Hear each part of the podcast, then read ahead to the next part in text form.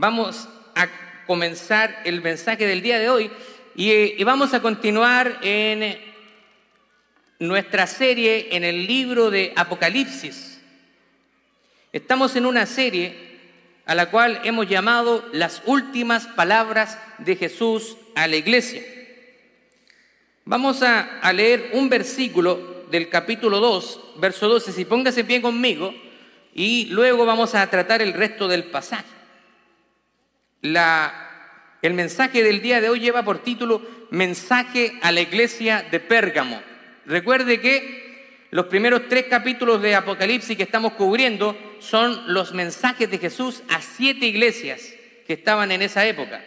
Así que dice así el versículo 12, en el nombre de nuestro Señor Jesucristo, y escribe al ángel de la iglesia en Pérgamo, el que tiene la espada aguda de dos filos, dice esto. Tome asiento, por favor. Vamos a ir tratando el resto del capítulo. Pero quiero que primero, antes de entrar de lleno al texto, yo quiero que podamos tener una, un overview, una eh, perspectiva de lo que es, ¿cierto?, la ciudad de Pérgamo, de lo que era la ciudad de Pérgamo. Así que hablemos un poco acerca de esta ciudad. Esta ciudad albergó la antigüedad la segunda biblioteca más importante después de Alejandría y según las estimaciones de los expertos, llegaron a albergar 200 mil libros. Así que es la segunda biblioteca más importante de la antigüedad. Acá también surgió lo que nosotros eh, denominamos o llamamos pergamino de la ciudad de Pérgamo. Y obviamente que su nombre toma derivado de la ciudad y el pergamino era un material hecho de pieles de animales para escribir en la época.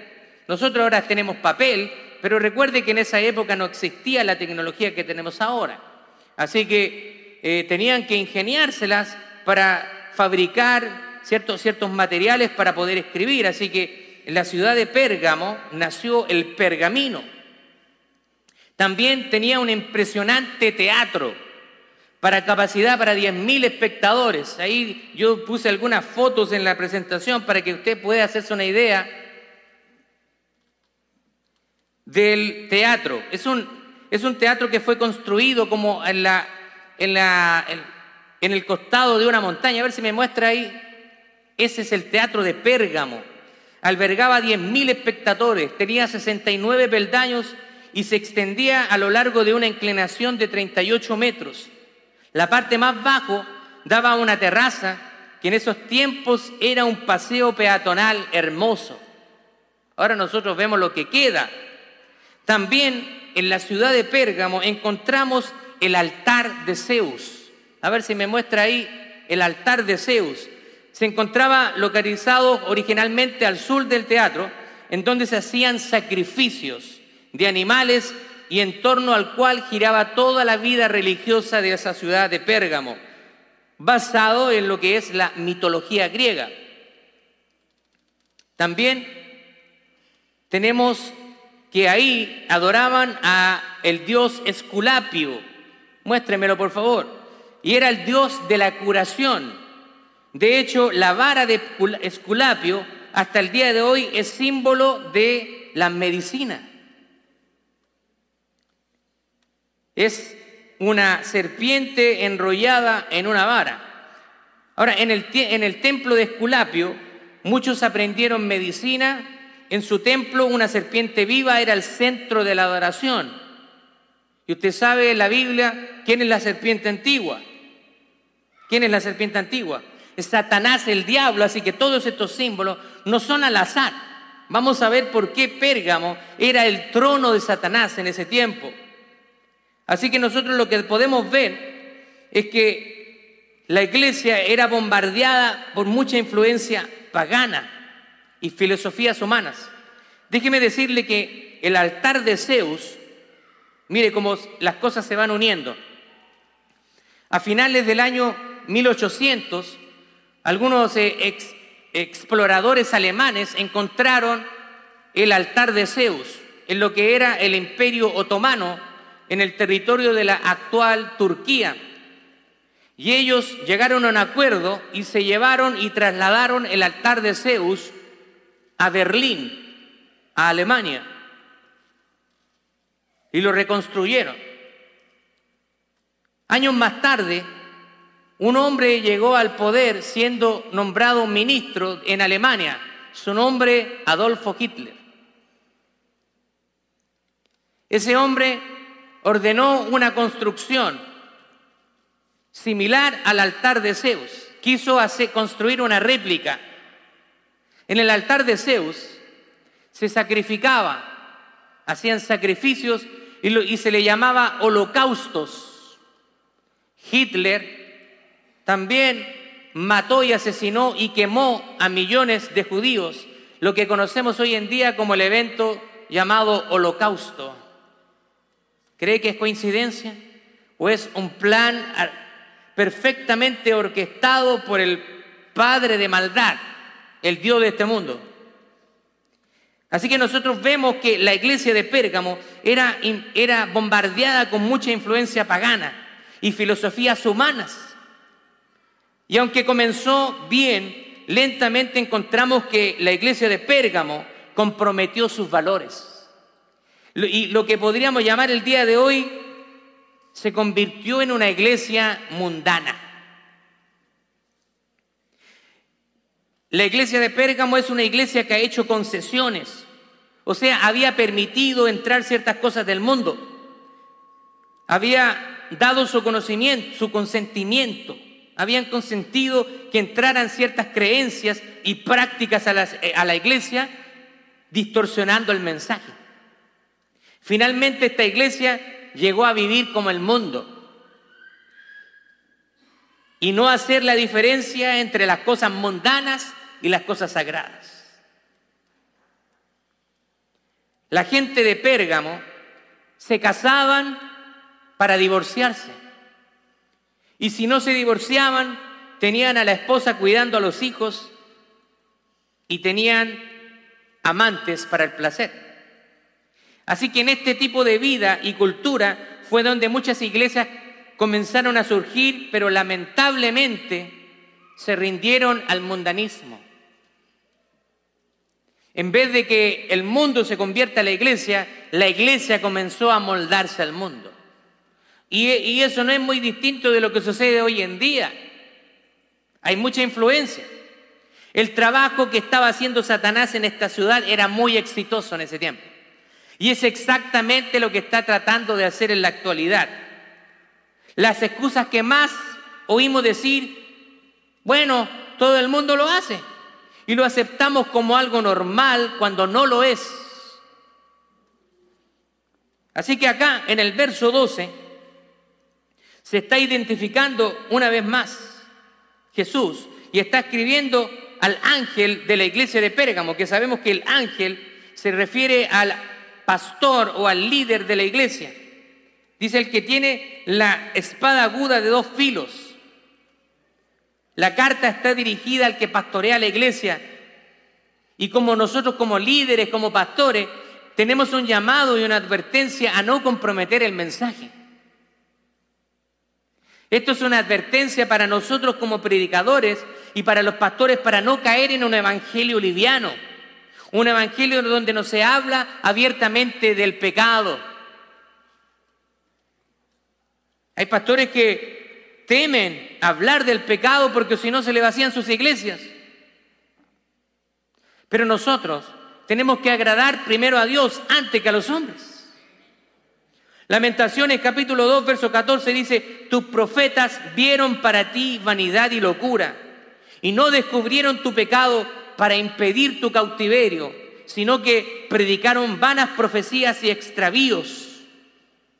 ¿Se da cuenta lo que está diciendo el Señor al profeta Jeremías en el libro de lamentaciones? Los profetas no impidieron que ustedes llegaran al cautiverio porque les hablaron vanidad y locura. No todos los que hablan en nombre de Dios son profetas y predicadores de Dios. Hay muchos charlatanes que andan hoy en día en el mundo. Muchos predicadores en el día de hoy, al igual que en Pérgamo, trabajaron el ego del hombre y no se enfocaron en Dios.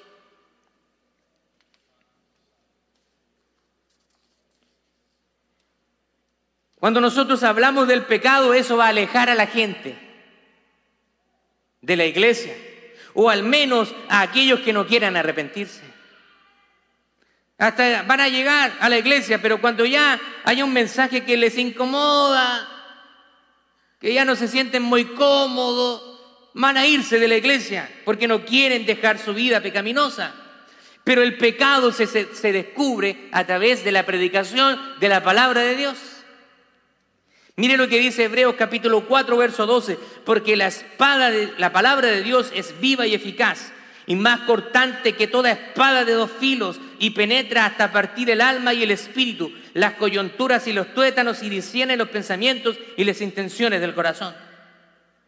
La palabra de Dios tiene la intención de librar, de liberar al hombre de la esclavitud del pecado y que venga a ser semejante a Cristo. Y que venga a ser libre en Cristo Jesús. Él nos quiere dar libertad del pecado. Pero hoy en día las personas andan detrás de las profecías. Quieren escuchar que un profeta les hable o que un apóstol les hable, les traiga una palabra de parte de Dios. Yo no quiero que usted me malinterprete. Yo, yo estoy convencido que hay muchos dones que están en operación en la actualidad. Dios puede utilizar a hombres o mujeres para entregar un mensaje especial? Ciertamente que sí. Pero también tenemos que tener cuidado porque hay mucha gente charlatán. Mucha gente que dice yo vengo con un mensaje de parte de Dios cuando no lo es. Cuando no viene de parte de Dios. Por eso que la palabra de Dios es la palabra profética más segura. En la palabra de Dios no hay error, no hay contradicción.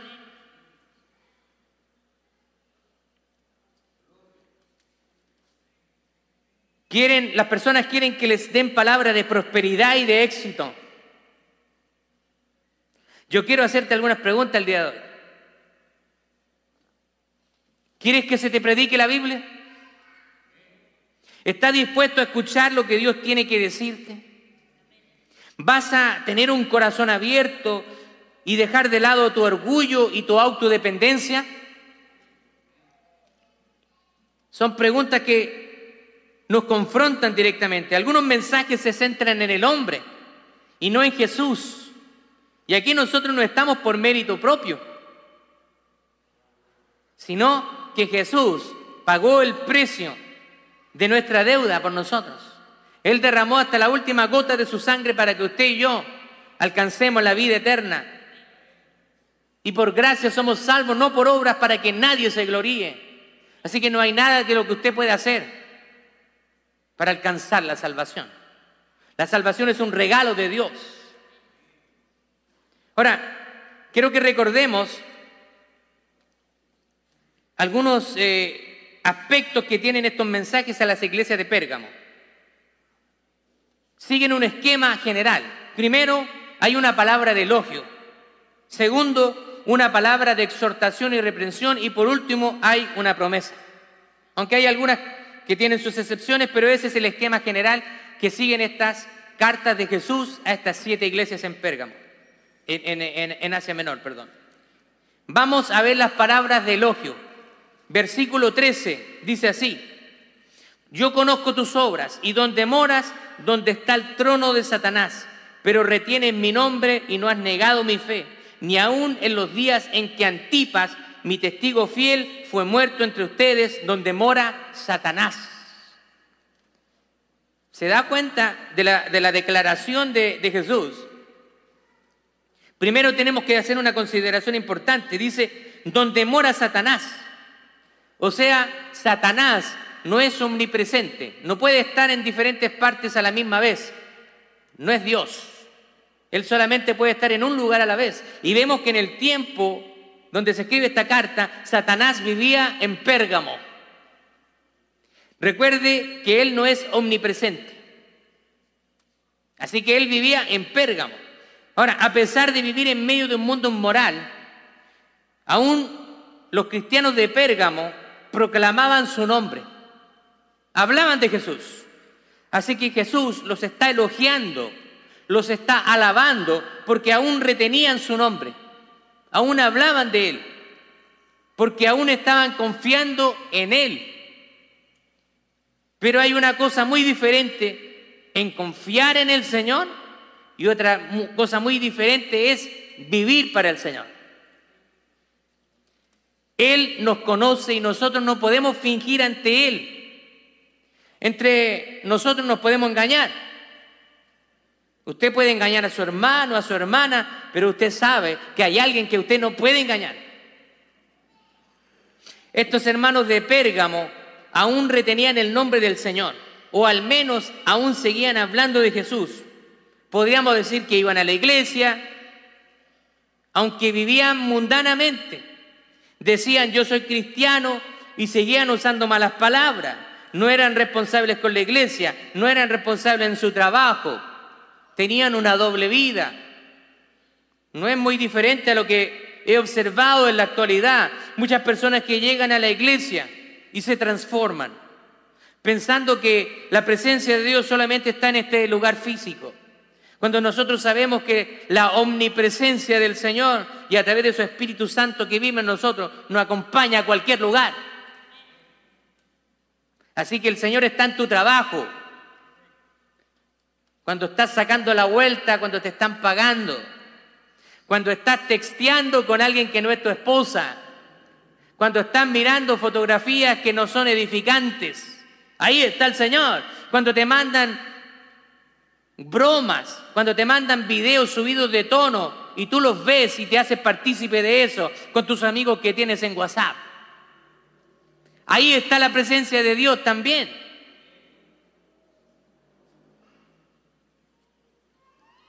Isaías capítulo 29, verso 13 dice, el Señor, porque este pueblo se acerca a mí con su boca y con sus labios me honra, pero su corazón está lejos de mí y su, temor de mí no es más que un mandamiento de hombres que les ha sido enseñado. Wow.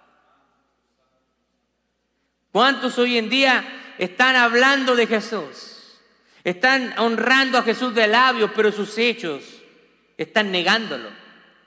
Tenemos que ser personas consecuentes, que lo que hablamos es lo que practicamos. Ahora aquí se menciona Antipas, mi testigo fiel, fue muerto entre ustedes, dice.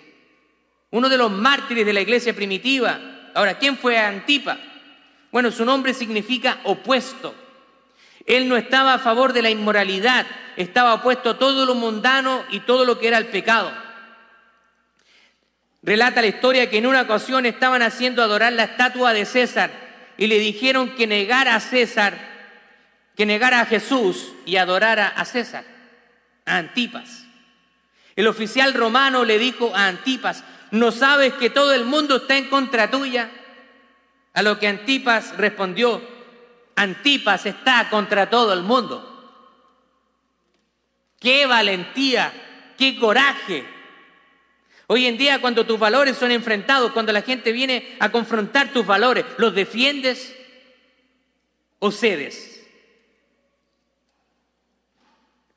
¿Sabe qué? Antipas, por su fidelidad, fue puesto en un toro de bronce, al cual se le encendió fuego y fue calentado hasta morir. Así fue como murió Antipas. Lo pusieron dentro de un horno en forma de toro y lo calentaron hasta que el hombre murió. Pero murió defendiendo los valores. Hoy día tú también tienes que tomar decisiones para guardarte solo para Jesús. Aunque estamos, no estamos nosotros enfrentando una persecución abierta, mortal como es en Occidente, en, en Medio Oriente, acá en Occidente usted puede predicar, nadie lo va a matar. Nuestra fe aún así está siendo probada. Cuando las jóvenes tienen que tomar una decisión en el noviazgo, de no involucrarse, por ejemplo, con un inconverso. Está siendo probada nuestra fe. No, pero si yo lo convierto para el Señor. La palabra del Señor dice, no se unan en yugo desigual.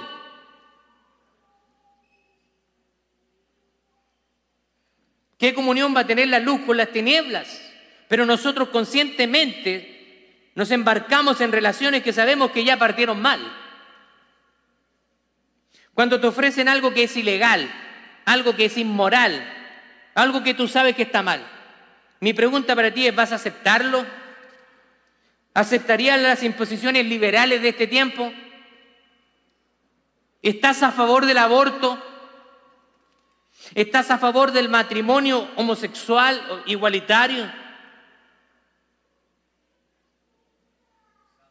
Lamentablemente hay cristianos que responden que sí. Yo digo, ¿qué clase de cristianos son esos? Se nos ha llamado a amar a las personas, pero a predicar sobre el pecado. Así que no somos homofóbicos.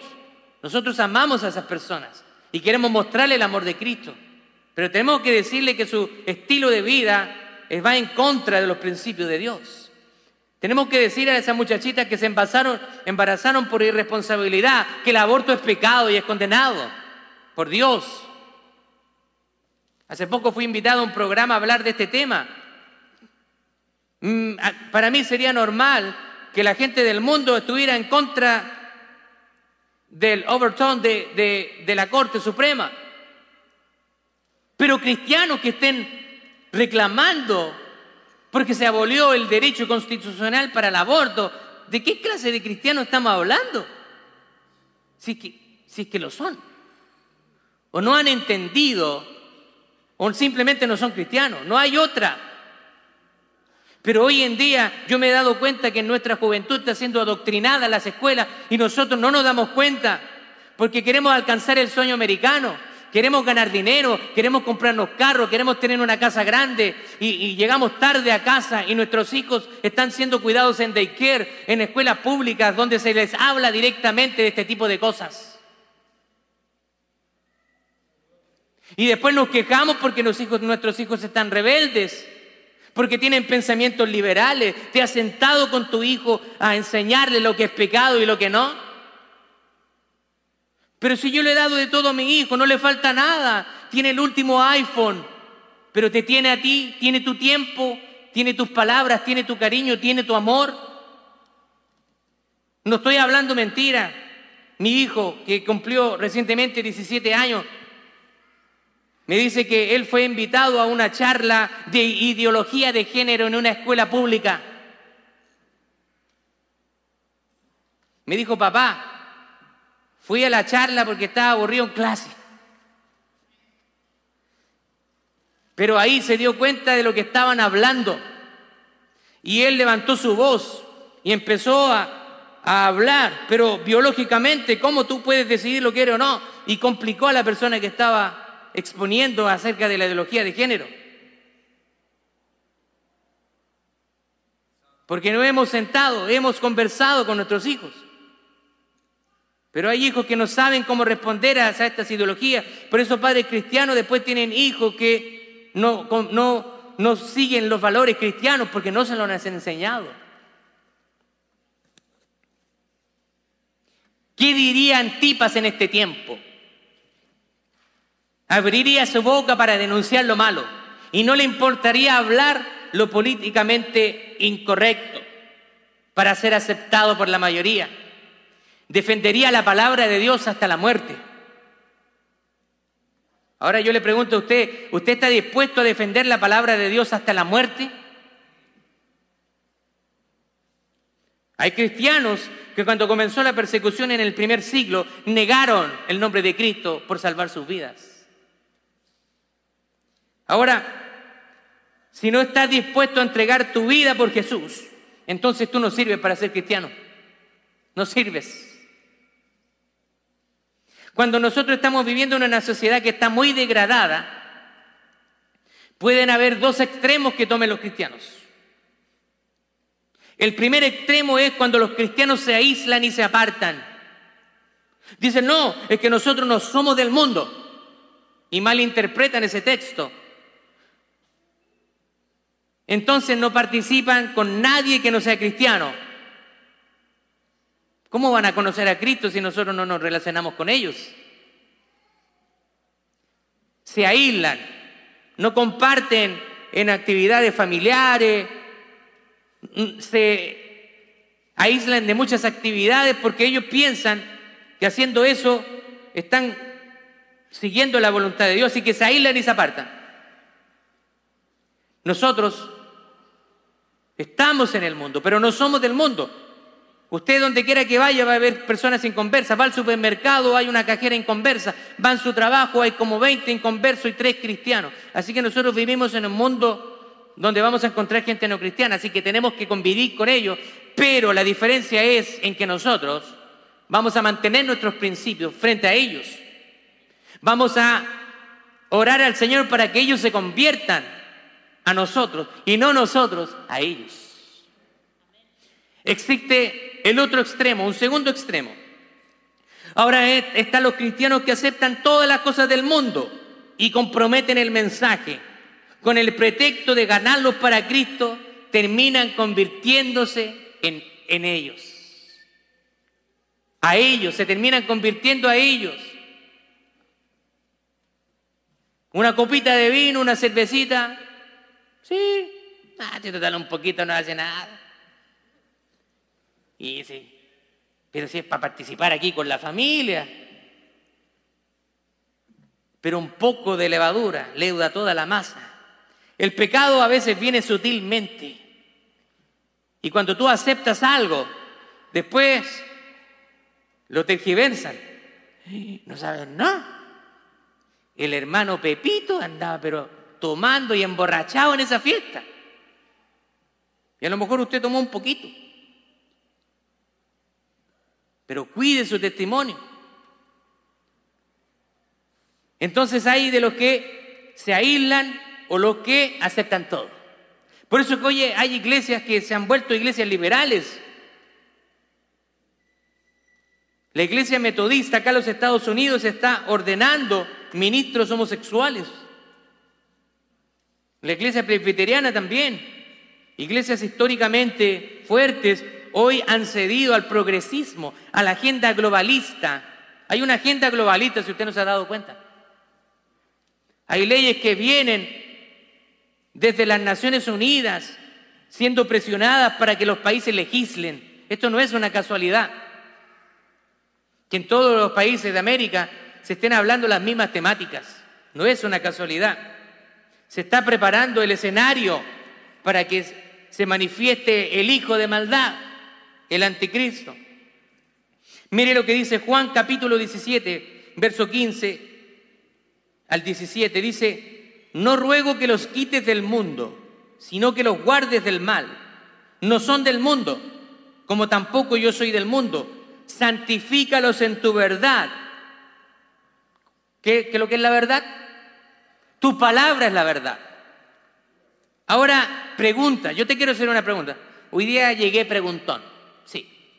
Quiero hacerle muchas preguntas, llegué preguntón, para que usted piense. ¿Todo lo que estás haciendo está avalado por la palabra de Dios o por la Biblia? ¿Está avalado? Si no es así, déjame decirte que estás en serios problemas. No puedes ser cristiano y vivir como se te antoje sin esperar recibir consecuencias. ¿Puedes probar con la Biblia que robar es permitido? ¿Puedes probar con la Biblia que unirse en yugo desigual está permitido? ¿Puedes probar con la Biblia que fornicar y mantener relaciones sexuales fuera del matrimonio está permitido? ¿Puedes probarlo con la Biblia? Sabemos que no, pero muchos quieren hacer oídos sordos a estos principios bíblicos. Daniel capítulo 1, verso 8 dice, y Daniel propuso en su corazón no contaminarse con la porción de la comida del rey, ni con el vino que él bebía. Pidió por lo tanto al jefe de los eunucos que no, les, no se le obligase a contaminarse. ¿Sabe dónde estaba viviendo Daniel? un muchacho de 16 años en Babilonia. Y él decidió no contaminarse. ¿Cuál es su decisión? ¿Ha decidido usted no contaminarse con las cosas de este mundo? ¿O bajo la presión de sus amistades, de su familia, de los compañeros del trabajo, cede a las cosas del mundo? También quiero que tenga cuidado a quien escucha. Jeremías capítulo 29, versos 8 y 9 dice, porque así ha dicho Jehová de los ejércitos, Dios de Israel, no les engañen sus profetas que están entre ustedes, ni sus adivinos, ni atiendan a los sueños que sueñan, porque falsamente les profetizan ellos en mi nombre, no los envié yo, ha dicho Jehová. No escuche a los falsos profetas, escuche a predicadores bíblicos, predicadores que todo lo van a llevar a la Biblia, que lo van a sustentar con la Biblia. No escuche a predicadores que hablan filosofías que no tienen sustento bíblico. Ahora vamos a ver las palabras de reprensión a la iglesia en Pérgamo versos 14 y 15. Dice, pero tengo unas pocas cosas contra ti, que tienes ahí a los que retienen la doctrina de Balaam, que enseñaba a Balac a poner tropiezo ante los hijos de Israel, a comer cosas sacrificadas a ídolos y a cometer fornicación. Y también tienes a los que retienen la doctrina de los nicolaitas, la que yo aborrezco. Entonces acá nosotros encontramos dos pecados de esta iglesia. El primero lo identifica con la doctrina de Balaam. ¿Quién era este Balaam? Si usted es un buen lector bíblico, y yo supongo que sí lo es, como hijo de Dios, entonces usted va a saber la historia de Balaam que se encuentra desde Números capítulo 22 en adelante. Pero si no se acuerda, yo se la voy a refrescar un poquito. Balaam era un profeta de Dios. Y este profeta de Dios fue llamado por un rey llamado Balac, enemigo de Israel, y le dijo, yo quiero que tú maldigas a Israel, que declares una maldición sobre Israel, porque él sabía que las palabras de los profetas eran palabras poderosas en ese tiempo. Y entonces se negó, primero Balaam se negó, y el rey le mandó muchas riquezas y él se negó, pero finalmente empezó a pensarla. Oye, pero no sería mal que me llegara un sueldito extra, un profeta de Dios. Así que oró a Dios y Dios le dijo, ve, pero tienes que escuchar mi voz. Pero en el camino, Balaam fue pensando, oye, va a ser jugoso este, esta recompensa que yo me voy a llevar por hacer estas cositas. Y entonces el Señor le manda un, ángel en el camino y el asna donde iba Balaam dice que se frena. Y él empezó a golpear a la asna y la asna le comienza a hablar. ¿Qué tienes contra mí?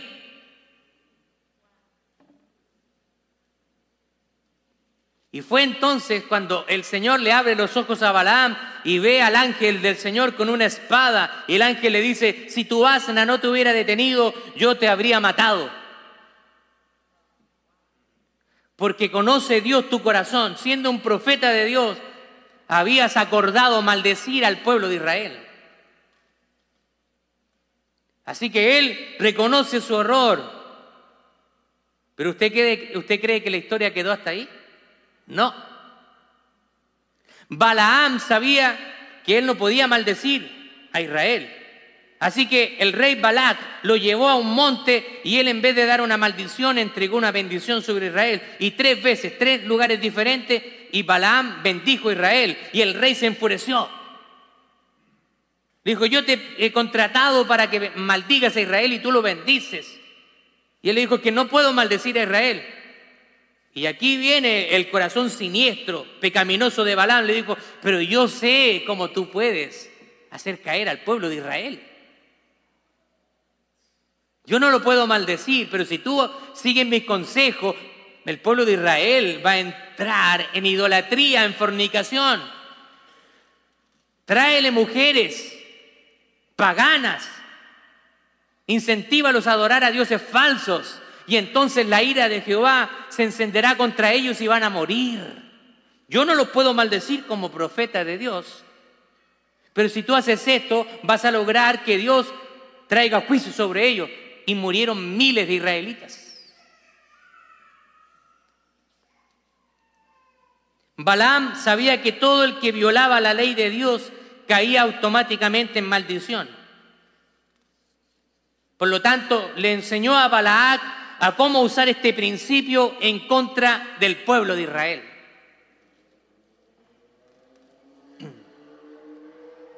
La manera de darnos cuenta que esta, una doctrina ha ganado ventaja, una doctrina mundana, una enseñanza mundana, es cuando ya no se distingue a un hijo de Dios con un impío o un incrédulo.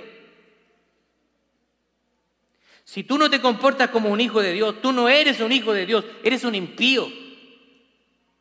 No me vengas aquí que si tú eres un hijo de Dios y andas viviendo en el pecado.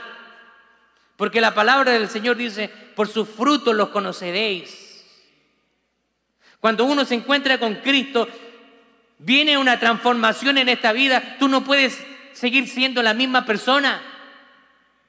Jamás, nunca más.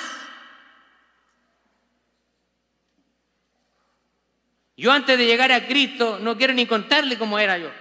Terrible. Pero cuando Cristo llegó a mi vida, Él transformó mi vida. Así que nadie que diga haber tenido un encuentro con Cristo se queda como está, sino que su vida va siendo transformada en el poder de Dios a través del Espíritu Santo. Gloria a Dios.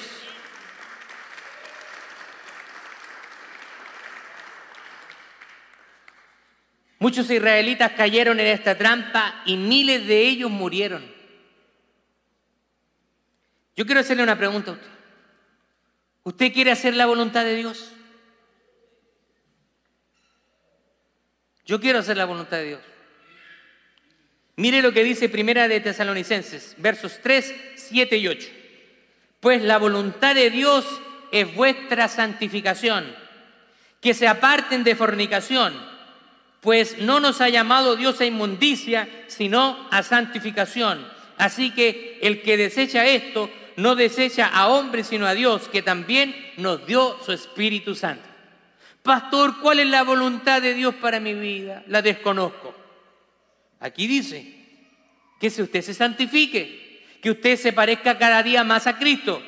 Cuando usted vaya a hacer algo, usted pregúntese, ¿esto es agradable o desagradable ante los ojos de Dios?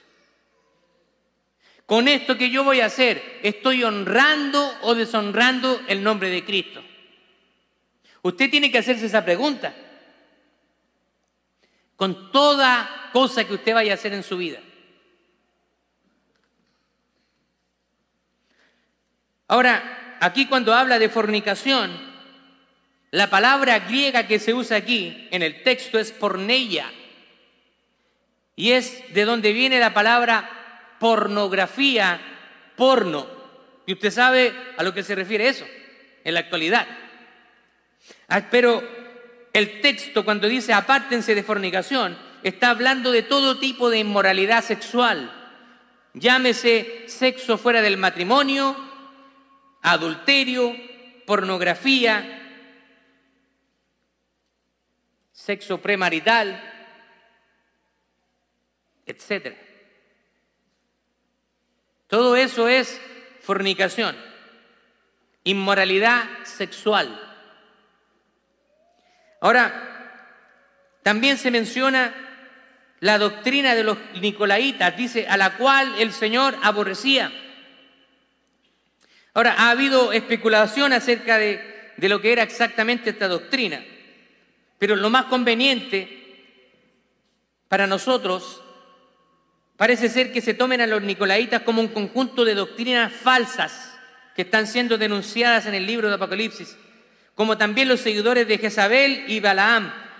Son representantes y personas de malas influencias que se presentaron dentro de la iglesia supuestamente como cristianos, pero que dieron enseñanzas herejes o antibíblicas.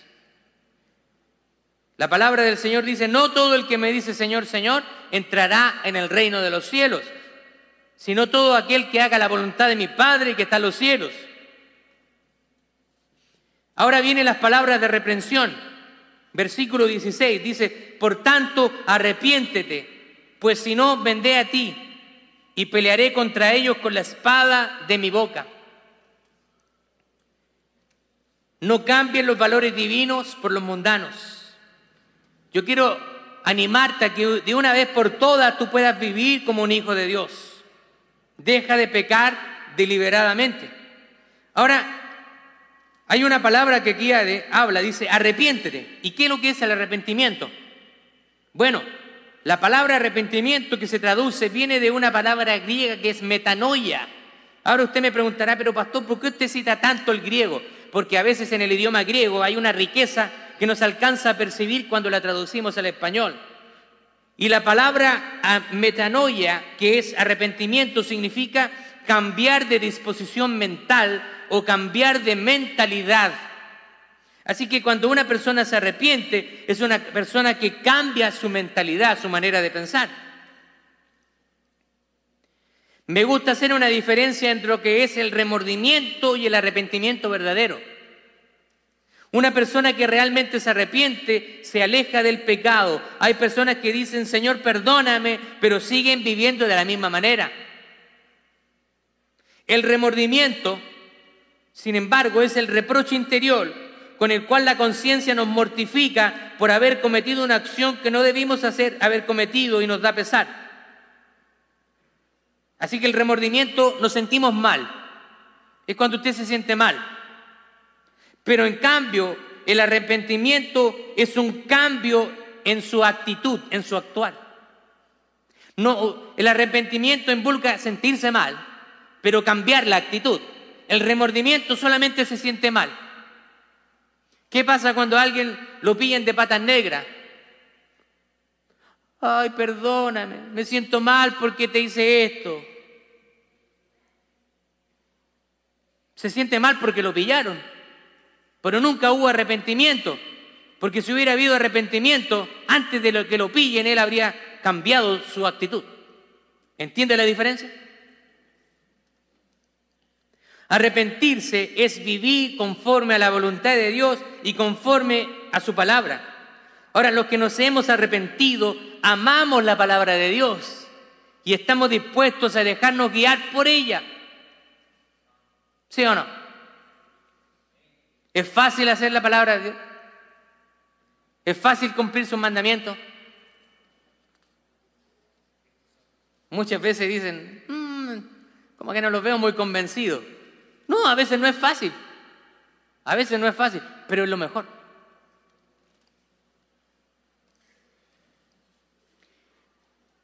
Ahora, siempre cuando el Señor nos reprende, también nos da una salida. Y en el caso de Pérgamo hay una promesa que Dios les da. Versículo 17 dice, el que tenga oído, oiga lo que el Espíritu dice a las iglesias. Y el Señor nos está diciendo a usted ahora, Ponga atención, abra sus oídos, escuche el mensaje. Al que venciere, le daré a comer del maná escondido y le daré una piedrecita blanca. Y en la piedrecita escrito un nombre nuevo, el cual ninguno conoce sino aquel que lo recibe. ¿Estamos atentos a escuchar el mensaje que el Señor nos está diciendo? No comprometamos nuestros valores, Vivamos una vida apartada del pecado. No te dejes engañar por las falsas doctrinas. Y entonces vamos a recibir el maná, la comida del cielo. Cuando se habla de maná en la Biblia, es algo que desciende del cielo, algo que el Señor nos provee, un alimento espiritual. Mire lo que está escrito en Primera de Corintios. El que está en, en Cristo nueva criatura es. Las cosas viejas pasaron, y aquí todas son hechas nuevas. Ahora, estudiando un poquito acerca de la historia y qué significaba esta piedrecita blanca, Cuando las personas participaban en una, en una competición, en estas carreras deportivas romanas, la piedra blanca se le daba a los que ganaban y, traía una inscripción. Y esa piedra servía como un pase, como una entrada para un prestigioso banquete al que asistían solamente los vencedores. Así que esa piedra blanca para nosotros es nuestro Señor Jesucristo. Quien nos garantiza la entrada al banquete, a las bodas del Cordero, al banquete que vamos a celebrar cuando Él venga por nosotros. Gloria a Dios.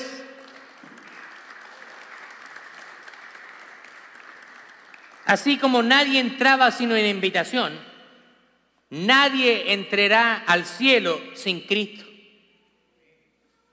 El que tiene a Cristo tiene la vida eterna y el que no, una horrenda expectación de juicio está sobre esa persona. Bueno, ya déjeme concluir. He tenido que mocharle, como dicen mi, mi hermano mexicano, le tuve que mochar ahí al sermón, porque había muchas cosas que me gustaría compartir, pero el tiempo es valioso. Vamos a concluir. Primero, no es fácil ministrar en una ciudad inmoral y en medio de una sociedad corrupta. No es fácil, tenemos que reconocer.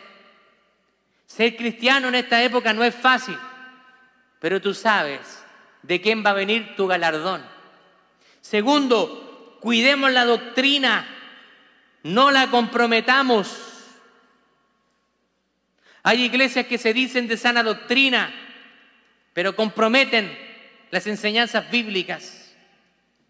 Tercero, no podemos dejarnos influenciar por el mundo. Que el mundo se convierta a Cristo y a su iglesia y no que la iglesia se convierta al mundo. Cuarto, el arrepentimiento nos acerca a Dios y nos hace cambiar de mentalidad. Así que una persona que conoce verdaderamente a Dios, y digo verdaderamente, porque hay personas a veces que toman una decisión livianamente. Se hace un llamado al altar y la persona pasa, pero no sabe lo que es realmente tomar una decisión por Cristo. Pero cuando nosotros nos arrepentimos, nuestra mentalidad cambia. El apóstol Pablo a la iglesia en Roma en el capítulo 12 dice, no se conformen a este siglo, sino renuévense a través de la transformación de vuestro entendimiento. Esa palabra transformación viene de la palabra metamorfos, que significa metamorfosis. Y una metamorfosis es un cambio irreversible, un cambio que no puede retrocederse atrás. El ejemplo más claro es la transformación de una oruga en una mariposa. La mariposa ya no puede volver a ser oruga nunca más. Así pasa con un cristiano verdadero y genuino. Cuando conoce a Cristo, jamás puede volver a ser la misma persona.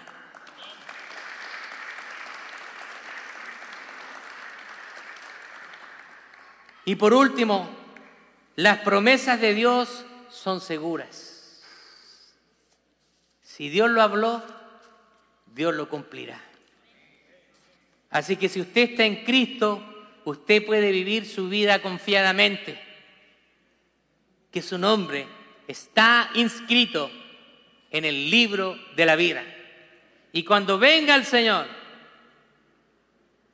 a la final trompeta, Él va a llamar a cada uno de nuestros nombres y vamos a ser transformados. Mientras ascendimos al cielo, nuestros cuerpos van a ser transformados, pero los que están muertos en Cristo van a resucitar primero. Muchos van a quedar aquí para, para un horrendo espectáculo del anticristo. Pero si nosotros profetizamos en tu nombre, yo hablaba de Jesús.